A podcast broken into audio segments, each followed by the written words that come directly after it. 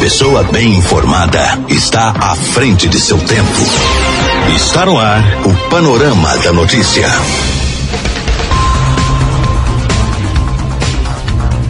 Olá para você, boa tarde. Hoje, terça-feira, 20 de outubro de 2020, está no ar mais um Panorama da Notícia, atualizando as últimas informações de Minas, do Brasil e do mundo para você. Fique ligado e muito bem informado. Até o meio-dia e meia eu te faço companhia aqui na sua Rádio Paranaíba. E a partir de agora, muita informação chega no seu rádio.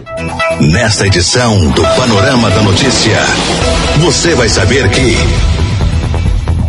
Cientista político analisa a importância do voto, principalmente em tempos de pandemia.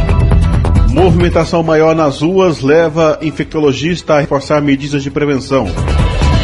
Mais de 4 milhões de mineiros podem ter sido prejudicados com cobranças indevidas em guias de impostos. E ainda, Caixa abre nova fase para endividados limparem o nome com desconto. Isso e muito mais a partir de agora no seu Panorama da Notícia. A sua voz está no ar em 99,5. Rádio Paranaíba. Paranaíba.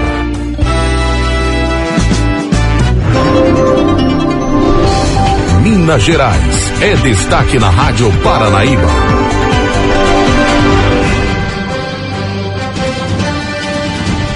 Cientista político analisa a importância do voto, principalmente em tempos de pandemia. Pilar das democracias mais modernas, o voto é, no Brasil, um direito e também um dever. Conquistado a duras penas desde as últimas décadas do século XIX, votar é exercer plenamente a cidadania, na análise do cientista político Mário Schettino.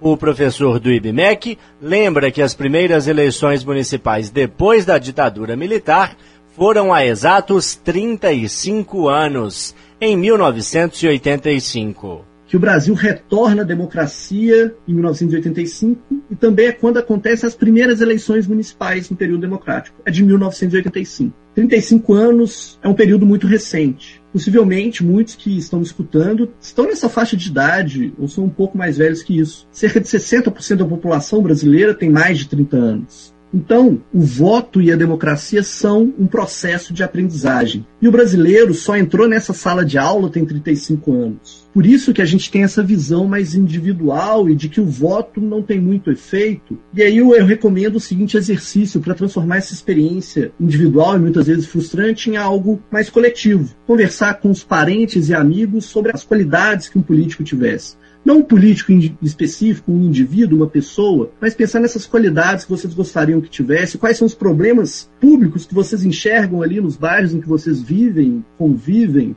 vão trabalhar, quais são esses problemas, como eles deveriam ser resolvidos. O professor analisa ainda que a pandemia de coronavírus revela a importância dos bons gestores municipais e dá uma dica: nada de usar o momento difícil como desculpa para não votar. O melhor é se proteger e exercer o direito ao voto. A pandemia talvez tenha mostrado a importância da gestão municipal, porque a gestão municipal é que muitas vezes faz a gestão de ponta. O posto de saúde, o atendimento mais imediato, e aí a qualidade vai variar de acordo com os municípios brasileiros, né? Mas o que eu quero dizer é isso, talvez isso tenha mostrado a importância para as pessoas. É claro que, por outro lado, para o comparecimento dentro das sessões, para colocar o voto, a gente deve ter aí uma redução, até porque acredito que as pessoas que têm alguma comorbidade, alguma situação mais específica de saúde, têm um receio de sair de casa e ir a sessão votar, mesmo tomando todas as atitudes que as pessoas deveriam estar tomando nesse momento. Usar máscara, álcool em gel na mão, trocar de calçado ao chegar dentro de casa, tomar um banho. Acho que mesmo com essas medidas, algumas pessoas não vão se sentir incentivadas a ir às urnas.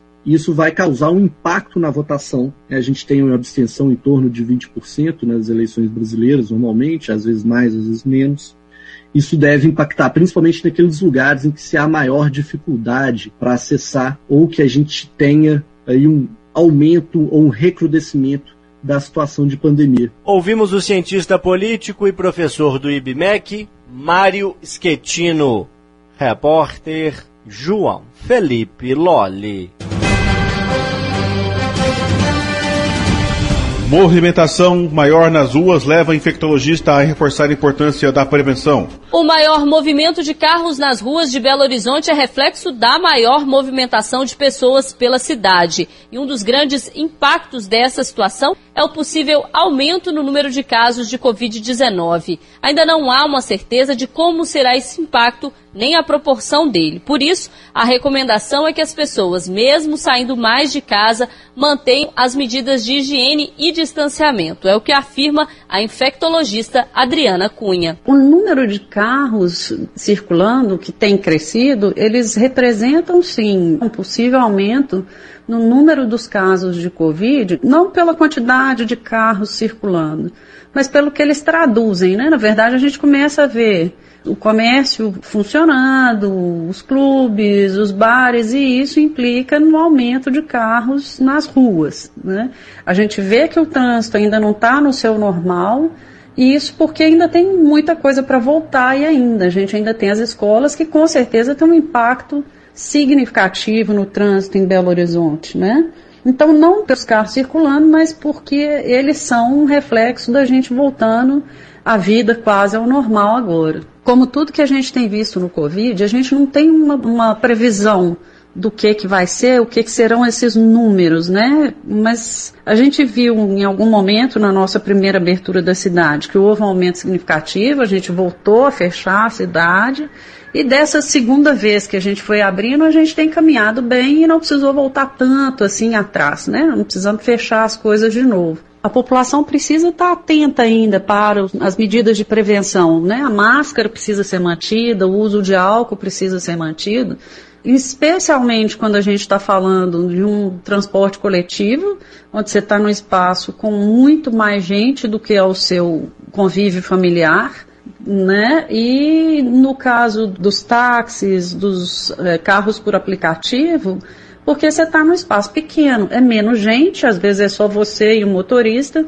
mas é um espaço reduzido. Então, o uso da máscara continua sendo essencial no uso desses transportes todos, com o cuidado de verificar a ventilação, né, um táxi, um Uber, se a janela está aberta, essas coisas todas. Esses cuidados ainda são necessários e vão ser necessários durante muito tempo ainda. Repórter Alessandra Mendes. Mais de 4 milhões de mineiros podem ter sido prejudicados com cobranças indevidas em guia de impostos. A estimativa é da Defensoria Pública do Estado, que já entrou com ação na Justiça contra prefeituras de 19 cidades. O órgão obteve ganho de causa na maioria dos casos. O levantamento sobre o universo de mineiros atingidos é divulgado depois que o Tribunal de Justiça confirmou o liminar de novembro do ano passado, que suspendeu a chamada taxa de expediente de R$ 4,60, que era cobrada pela Prefeitura de Belo Horizonte nas guias de IPTU, ISSQN e ITBI. O defensor público Gustavo Dairel destaca que algumas cobranças feitas por várias prefeituras são inconstitucionais. As taxas cobradas, além dos impostos, elas são as taxas de expediente, taxa de conservação de vias e logradouros públicos, taxa de limpeza pública e, em alguns casos, até mesmo taxa de incêndio. Essas taxas são inconstitucionais porque tais serviços já são custeados pela população mediante o pagamento de impostos. Então, é, configura-se, no caso, uma dupla tributação. O defensor público explica se é possível o contribuinte receber o dinheiro de volta. Normalmente, sim. Nas diversas ações, o tribunal é, declarou a lei inconstitucional e, pela lei, a consequência natural disso é a possibilidade de repetição do indébito, ou seja, a população buscar junto à prefeitura a devolução do valor, respeitando o prazo prescricional de cinco anos. No entanto, essa semana, em relação à decisão de Belo Horizonte e de Ubaí, no norte de Minas, o tribunal com receio das contas públicas em relação à prefeitura, eh, não permitiu essa restituição. Então, para esses dois casos específicos, a população não pode reaver o que pagou indevidamente. Gustavo Dairel fala agora se impostos estaduais e federais podem estar sendo cobrados com taxas ilegais. Como a Defensoria não atua na área federal, é, a gente não sabe dizer se essas cobranças ilegais são feitas pela União também, né? E em relação ao Estado também não temos conhecimento. Mas é certo que outros municípios dentro do Estado de Minas Gerais também procedem a, tais cobranças. Até mesmo porque é, vários deles, a legislação tributária é um pouco antiga ainda, não foi atualizada. Então, acaba que remanesceu esse imposto é, já antigo e reconhecidamente declarado inconstitucional pelo Supremo e não houve atualização tributária em alguns municípios. Ouvimos o defensor público Gustavo Dairel. Caixa abre nova fase para endividados limparem o nome com desconto. Se você tem dívida com a Caixa Econômica Federal há mais de um ano, fique atento. Até o próximo dia 23, você pode quitar seu débito com descontos. Segundo o superintendente de rede da Caixa, Marcelo Bonfim, o pagamento da dívida, agora com possibilidades lotéricas também, pode desconto de até 90%. Ele explica que a campanha é para empresas e para a população em geral. O caminhão Você no Azul é mais uma possibilidade que a Caixa coloca à disposição de todas aquelas pessoas, pessoas físicas ou pessoas jurídicas, que têm dívidas na Caixa há mais de um ano. E que tipo de dívida, superintendente, pode ser negociada nesta campanha? São várias possibilidades para o pagamento com desconto, que pode chegar em até 90%. Dívidas de cartão, do cheque especial, é o atendimento à pessoa física e à pessoa jurídica também é o caminhão Você no Azul fica na cidade de Belo Horizonte até o dia 23 de outubro. Essas dívidas são dívidas comerciais em atraso. Nós não estamos aqui nos referindo às dívidas de contratos habitacionais. É, é claro que a Caixa possibilita outras renegociações para todos os contratos inadimplentes da carteira habitacional.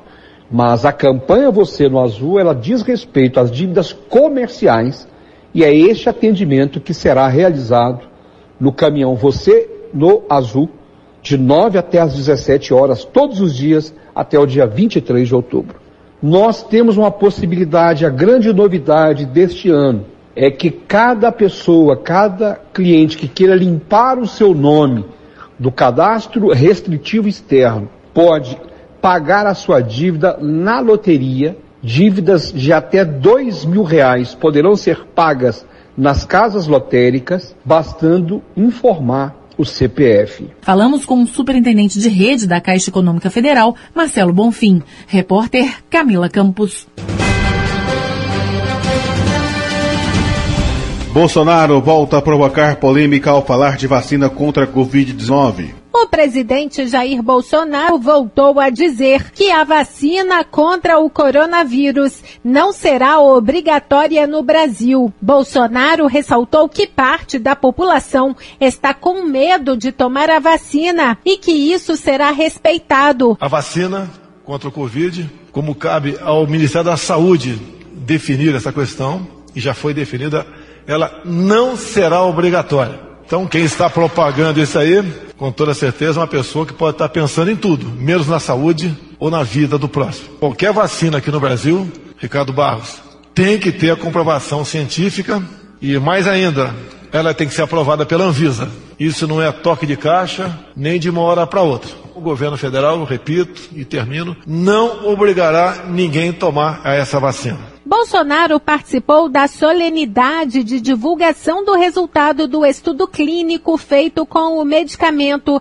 nitazoxanida em pacientes na fase precoce da Covid-19. O remédio é um vermífugo e, de acordo com o Ministério de Ciência e Tecnologia, reduz a carga viral de pacientes com coronavírus.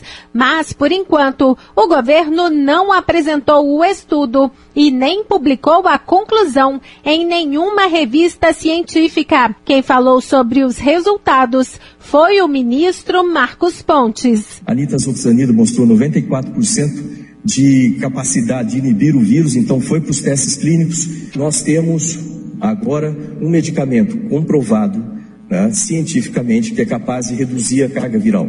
Com essa redução da carga viral, o que, que significa isso na prática? Significa que reduz o contágio e mais, né, diminui a probabilidade dessa pessoa aumentar os sintomas, ir para o hospital e falecer. De Brasília, Gabriela Speziale.